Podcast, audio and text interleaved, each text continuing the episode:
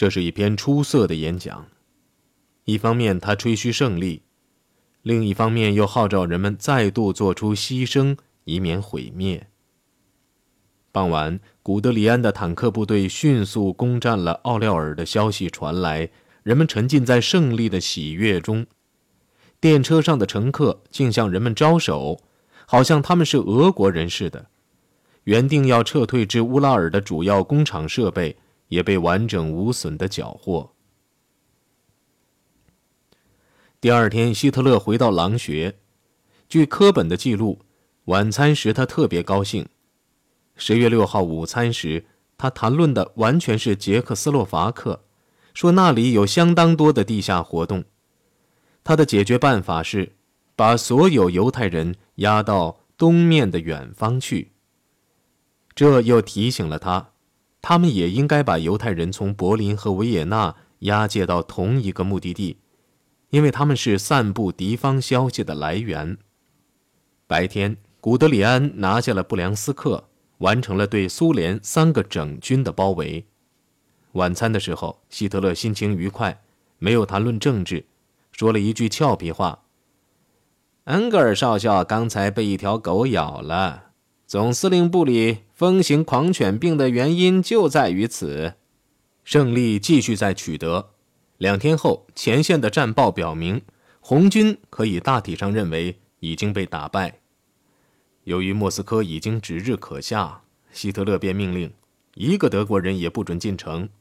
他说：“莫斯科城将被毁灭，完全从地球上抹掉。”十月九号，希特勒开完军事会议后，对迪特里希高声说道：“现在可以把最新的战况向公众发布了。”半小时后，希特勒在书房一边大步来回走来走去，一边一字一句地向迪特里希口述一份胜利的公报，以便交给报界。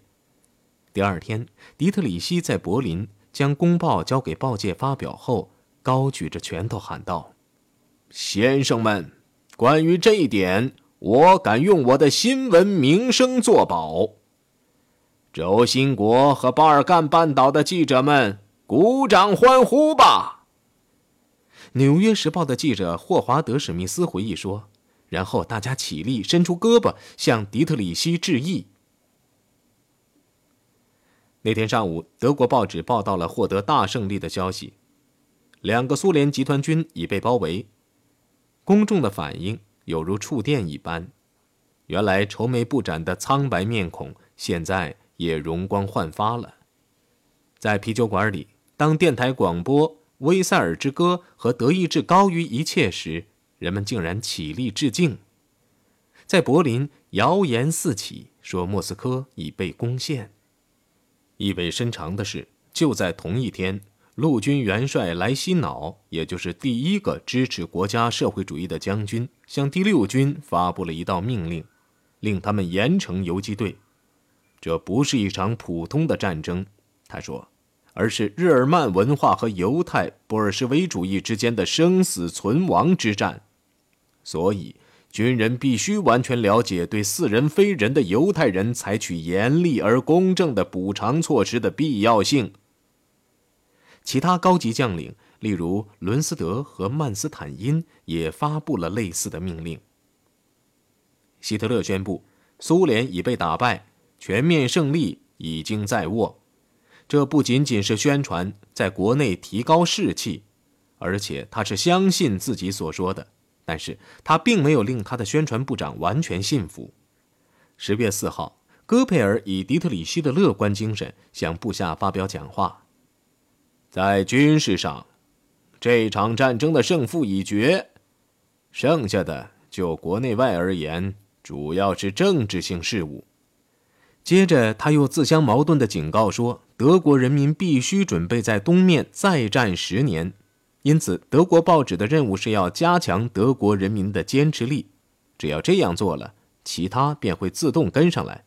这样，在短期内谁也不会注意到和平根本没有实现。”希特勒如果也有类似的保留看法，那么当他听说莫斯科的外交使团于十月十五号朝东面六百英里外的古比雪夫逃跑时，这些看法也就烟消云散了。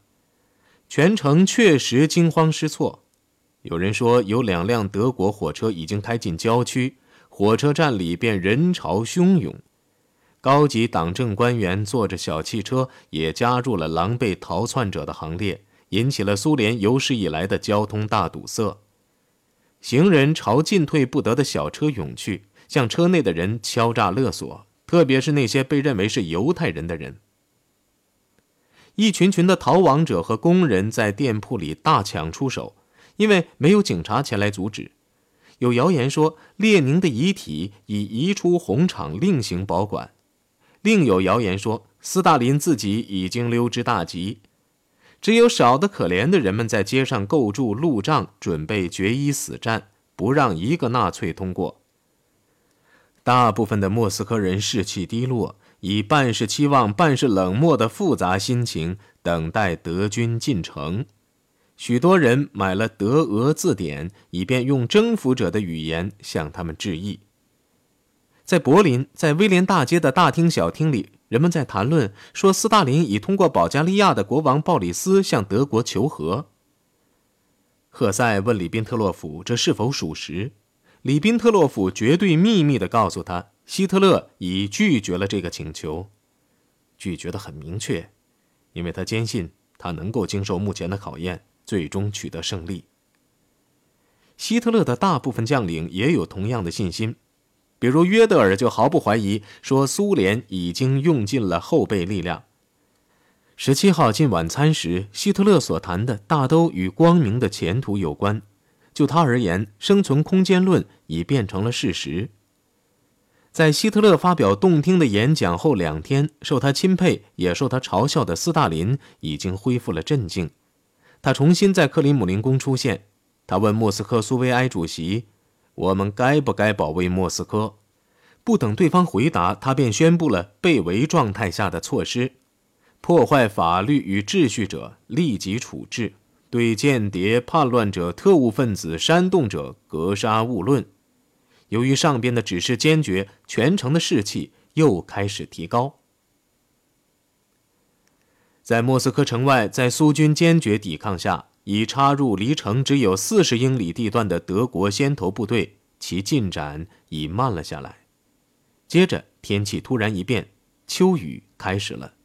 德军重型的马克 LV 型坦克陷入泥泞，无法活动；而性能较好的苏联 T 三四型坦克则可以继续自由地行驶。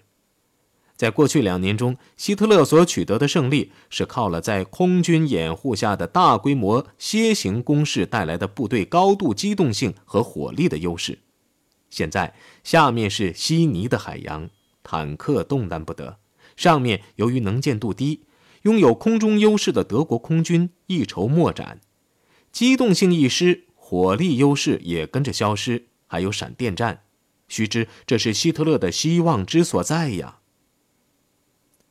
说台风受阻原因是悉尼冷入骨髓的秋雨和红军的英勇抵抗，这只是部分正确。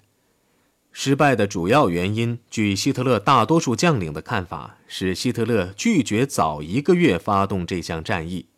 如果他听从了他们的意见，莫斯科恐怕早已成为瓦砾和废墟，苏联政府和他的军队也已经被打败。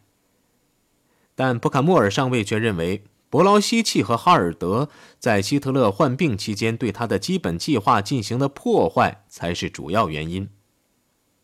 到十月下旬，雨变成了雪，稀泥冻结成冰，部队的条件差到几乎无法忍受。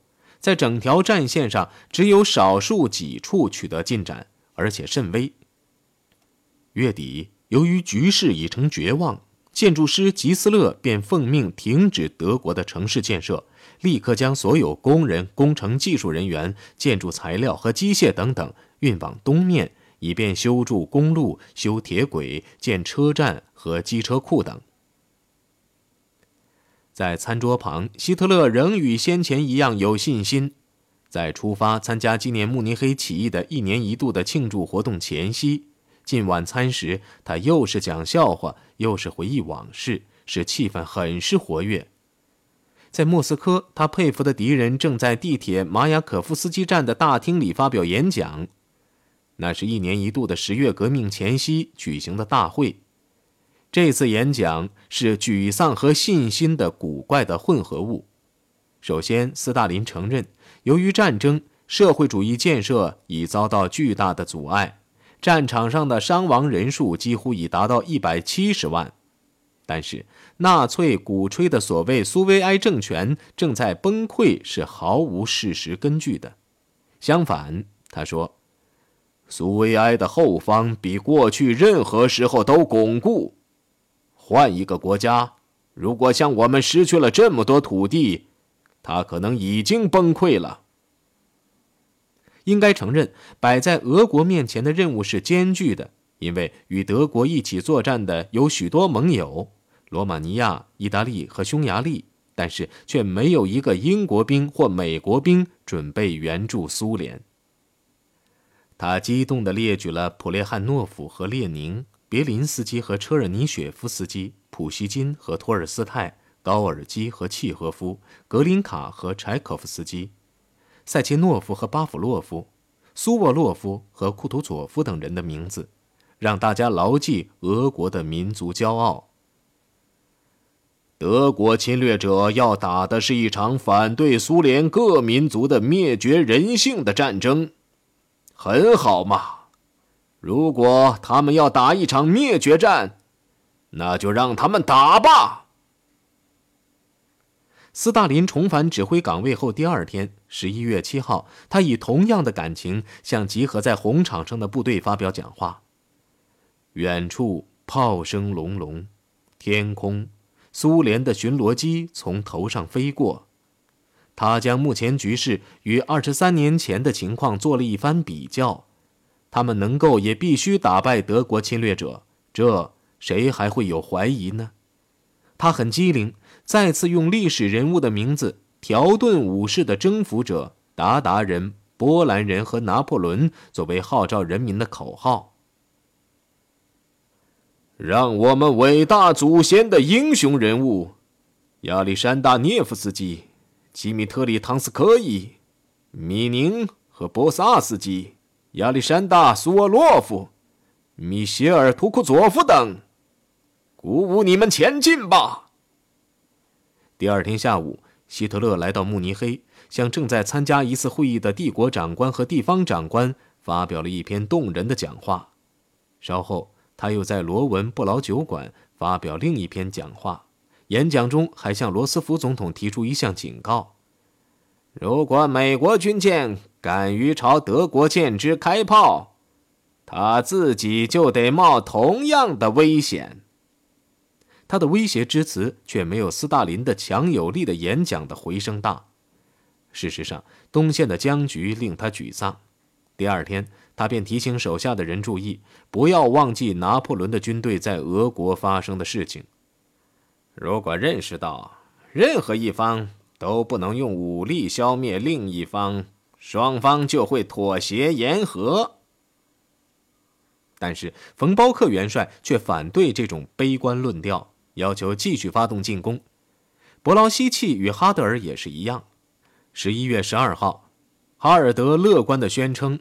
在他看来，俄国正处在崩溃的边缘。希特勒很为之动心，于是三天后向莫斯科的进军又开始了。开始的时候天气很好，但好景不长，不久战场上便到处是冰雪和泥水。当大岛将军出现在狼穴时，他经常前往那个地方。希特勒解释说，冬季来的比他的气象人员预报的要早。然后他秘密地告诉大岛，年内是否能拿下莫斯科，这还是值得怀疑的。开心的时刻已经一去不复返了，餐桌旁已经没有笑话可讲，要求与他同桌吃饭的人也减少了。天越来越冷了，人们激烈地谴责希特勒先前颁布的禁止准备冬衣的命令。十一月二十一号，古德里安打电话给哈尔德说。他的部队已经无法再熬下去了，他亲自去见包克，要求更改他刚收到的命令，因为他根本无法执行。然而，包克元帅根本不听古德里安的请求，因为他直接受到元首的压力。他令向莫斯科的进攻重新开始，在短暂的零星的向前推进一阵后，进攻再次失败。包克亲自挂帅，指挥一支前沿部队，于十一月二十四号再次下令出击。尽管德军攻势猛烈异常，但由于风雪交加。加上苏军的拼死抵抗，这次进攻又告失败。五天后，南方出现一次危机，与中区的失败遥相呼应。冯伦斯德元帅被迫撤离一星期前攻陷的通往高加索的大门罗斯托夫。这三十英里的后撤使希特勒非常生气，电告伦斯德原地待命。伦斯德立即复电称。试图固守是疯狂之举。首先，部队无法这样做；第二，部队如果不后撤，必被消灭。我再重复说明，此令必须撤销，否则请换别人。电文是一个下级军官起草的，最后一句才是伦斯德亲自加上去的。最后的那句话激怒了希特勒。在没有与陆军总司令磋商的情况下，他于当晚作出如下答复：“本人接受你的请求，交出你的指挥权。”在莱希瑙元帅接替伦斯德的职务后，希特勒便飞往美丽托波尔了解第一手情况。他找到一名老同志，党卫军指挥官之一的迪特里希。但是，当他听说这支精锐部队的军官们也同意伦斯德的看法，那就是，如果不后撤，他们恐怕早已被消灭时，希特勒非常生气。在命令莱希瑙去完成他为此而罢黜伦斯德的任务后，希特勒召见了伦斯德。伦斯德正准备卷铺盖回家，以为希特勒会向他表示某种歉意，不料他们之间的讨论变成威胁。希特勒说：“他不再允许任何人提出辞呈。以我为例。”我不能去找我的上级全能的上帝，并对他说：“我不想干了，因为我不想负责。”罗斯托夫得而复失的消息在柏林，特别是在宣传部和外交部投下了阴影。然而不久，这个失败与中区战线已隐约出现的灾难相比，就算不了一回事了。向莫斯科发动的全面进攻失败了。十二月初，一支步兵侦察队摸到了莫斯科的边沿，并看见了克里姆林宫的尖塔，但他们被数辆红军的坦克和工厂工人组成的紧急部队驱散。患着严重胃病的包克元帅在电话里向伯劳希奇承认，整个进攻都缺乏深度，部队的体力已消耗殆尽。十二月三号，包克打电话给哈尔德。这次通话表现得更加悲观。当包克建议采取守势时，总参谋长企图用远离战线的人们惯用的忠告为他打气。他说：“最好的防御就是坚持进攻。”第二天，古德里安报告说，气温已经下降到零下三十一度。因为天冷，坦克需要在发动机下用火烤才能发动，望远镜里的图像也看不清楚了。更糟的是，冬大衣和长筒毛袜还没有运来，士兵们苦不堪言。十二月五号，气温又下降五度，古德里安不但终止了进攻，而且将前边的部队撤回防线。同一天晚上，新上任的苏联中部战场指挥官朱可夫将军在长达二百英里的战线上，用一百个师的兵力发动了一次大规模反攻。这次步兵坦克联合行动的反攻，把德军打了个措手不及。希特勒不但丢掉了进入莫斯科的梦想，而且似乎注定要在俄国的大雪中遭受拿破仑的命运。绝望和惊愕横扫德军最高统帅部，陆军总司令伯劳希奇又生病又气馁，所以要求辞职。希特勒自己也糊涂了，在大战中，俄国的步兵打得很糟，现在却成了猛虎，这是怎么回事？十二月六号，消沉的希特勒向约德尔承认，胜利再也无法取得了。